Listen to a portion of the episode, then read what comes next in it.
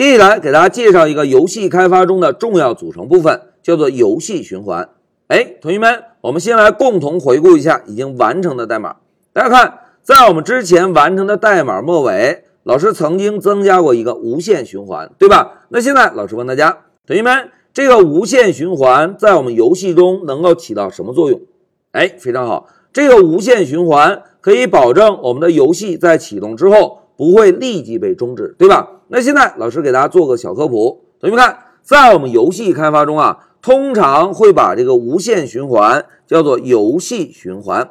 哎，当我们的代码执行到游戏循环内部之后，才意味着游戏的正式开始。哎，老师写一下注释，意味着游戏的正式开始。哎，为什么可以这样讲呢？来，让我们先简单回顾一下游戏循环上方的代码，大家看。在游戏循环上方啊，我们首先创建了一个游戏窗口，对吧？然后加载了不同的图像，把不同的图像绘制在游戏窗口的不同位置，对吧？哎，现在老师问大家，同学们，现在游戏循环上方的代码能够产生动画效果吗？哎，并不会，对吧？因此啊，我们通常在开发游戏的时候，会把一个游戏分成两个部分，游戏循环上方的部分。我们把它叫做游戏的初始化。哎，在游戏初始化阶段，我们呢就主要来创建一个游戏窗口，然后加载不同的图像，把不同的图像摆在对应的初始位置。哎，各就各位，准备开始。但是要想让这些图像产生动画效果，我们就需要利用到游戏循环了。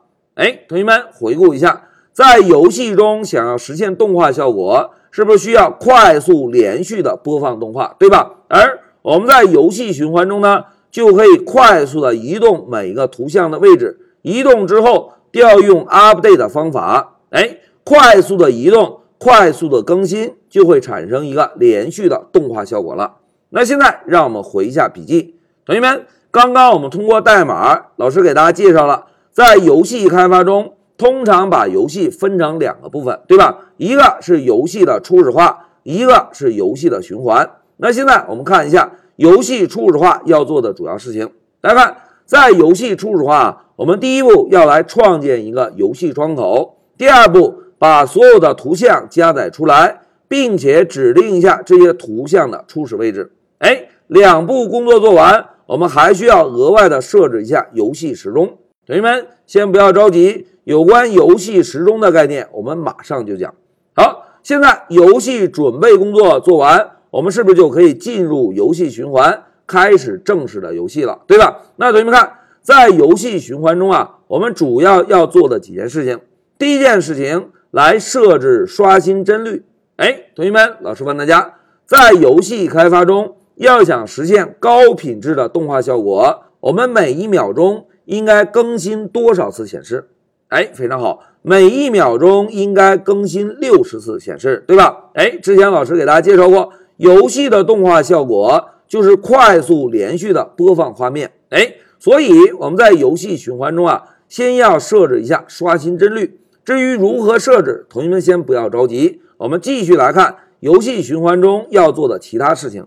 大家看，第二步要检测用户的交互。哎，所谓用户的交互啊。就是来检查一下用户有没有按下键盘，或者用户有没有挪动鼠标。哎，一旦发现用户按下键盘或者挪动鼠标，是不是意味着用户要让游戏中的某些图像发生位置的改变，对吧？所以呢，我们先来检测一下有没有用户交互。如果检测到，就根据用户的交互，让游戏中对应的图像发生位置的移动。哎。这个是在游戏循环中要做的两件事情。那如果用户没有跟游戏进行交互呢？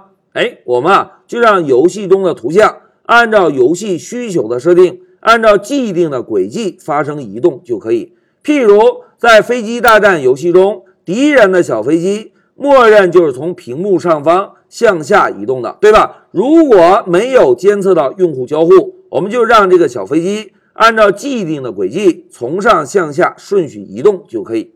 哎，同学们看，当我们把图像的位置移动之后，不要忘记哦，还要做一件重要的事情，就是调用 Display 模块提供的 Update 方法。只有调用了 Update 方法之后，我们才能够在屏幕上看到最终的一个绘制结果，对吧？哎，讲到这里，老师啊就给大家介绍了一下游戏开发中的两个重要组成部分：一个游戏的初始化，一个游戏循环。在游戏初始化中，我们主要是来创建游戏的窗口。加载图像，并且设置初始位置。在游戏循环中呢，我们重点要做四件事情。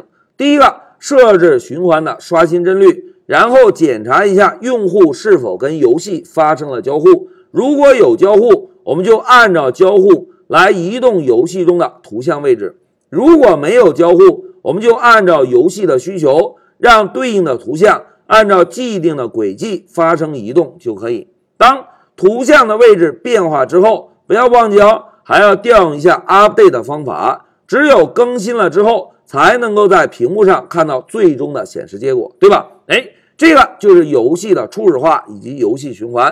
同学们看，现在有关游戏初始化的代码、创建游戏窗口、加载图像、设置初始位置，我们都已经学会了，对吧？那接下来我们的重点啊，就先来学习一下。怎么样设置游戏循环的刷新帧率？好，明确了下一步学习目标之后，在我们开始动手之前，老师先暂停一下视频。